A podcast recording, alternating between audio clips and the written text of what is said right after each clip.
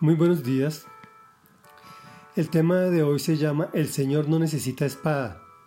Terminamos el capítulo 17 del versículo 38 hasta el final en el primer libro de Samuel. Estamos leyendo una de las historias fascinantes, David y Goliat. Ayer dejamos al joven David asegurando que él va a pelear con el gigante. Tratan de disuadirlo, no pero sí, pues todos tienen miedo. Al menos que este niño se le enfrente a ver si le da valor a alguien más capacitado para la batalla. Y dice así. Luego Saúl vistió a David con su uniforme de campaña, le entregó también un casco de bronce y le puso una coraza. David se ciñó la espada sobre la armadura e intentó caminar, pero no pudo, porque no estaba acostumbrado. No puedo andar con todo esto, le dijo a Saúl. No estoy entrenado para ello. De modo que se quitó todo aquello. Tomó su bastón, fue al río a escoger cinco piedras lisas y las metió en su bolsa de pastor. Luego, honda en mano, se acercó al filisteo. Este, por su parte, también avanzaba hacia David detrás de su escudero. Le echó una mirada a David y al darse cuenta de que era apenas un muchacho trigueño y buen mozo, con, desprecios, con desprecio le dijo, ¿Soy acaso un perro para que vengas a atacarme con palos? Y maldiciendo a David en el nombre de sus dioses añadió, Ven acá, que te voy a echar tu carne a las aves del cielo y a las fieras del campo. David le contestó, Tú vienes contra mí con espada, lanza y jabalina, pero yo vengo a ti en el nombre del Señor Todopoderoso, el Dios de los ejércitos de Israel, a quien has desafiado. Hoy mismo el Señor te entregará en mis manos, y yo te mataré y te cortaré la cabeza.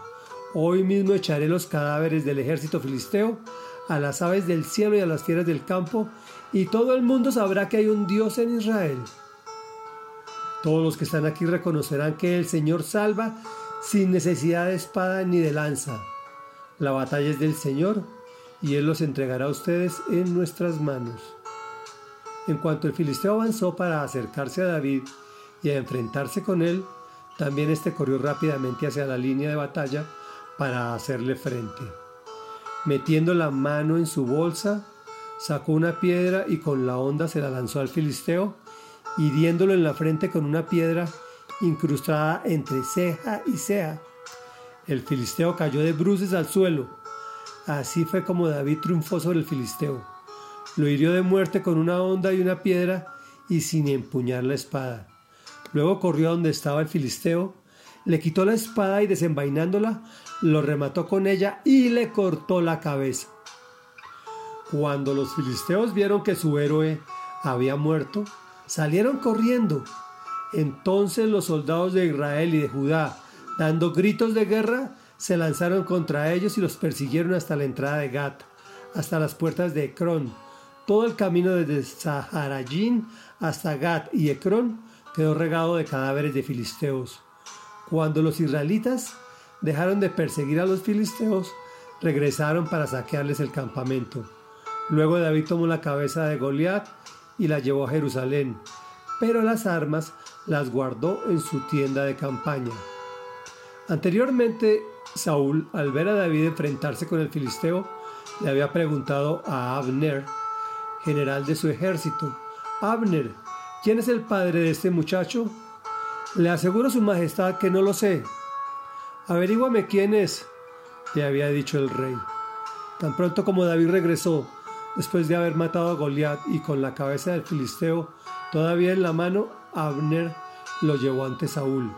¿De quién eres hijo, muchacho? le preguntó Saúl. De Isaí de Belén, servidor de su majestad, respondió David. Reflexión. Pensamos en los modelos de comportamiento como salvadores. Pero cuando tú tienes una relación con Dios, tu perspectiva se basa en dependencia a Él. Por eso David desecha el uniforme de Saúl y decide actuar como siempre lo hace, confiado en el Señor y su experticia. Recordemos que la estrategia más exitosa de Satanás es asustarnos. Les voy a echar tu carne a las aves y a las fieras. Pero por supuesto que tenía la capacidad y recursos para hacerlo, y David lo sabía. Claro que también sabía que Goliat había blasfemado contra Dios y eso no lo iba a permitir. Por eso también estaba tan confiado.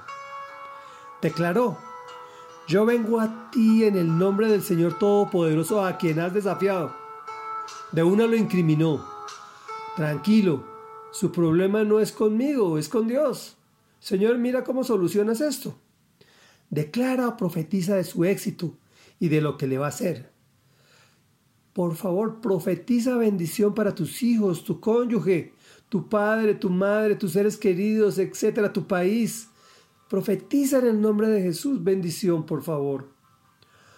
Y dice, hoy mismo el Señor te entregará en mis manos y yo te mataré y te cortaré la cabeza. Le profetizó lo que le iba a hacer. Tengo nuevamente que confesarte que en mis problemas económicos, matrimoniales, emocionales y demás, no veo la solución, porque se me olvida que el Señor no necesita espada. Es decir, Dios no trabaja con mi lógica, ni con mis recursos, pero me da la victoria real. Tal vez no la que yo quería, pero finalmente la que sí me sirve, la que sí es importante para mí. Finalmente David cerró el ciclo. No dejó al gigante con el chichón. Le quitó su misma espada y lo remató. Para que no quedara duda, le cortó la cabeza.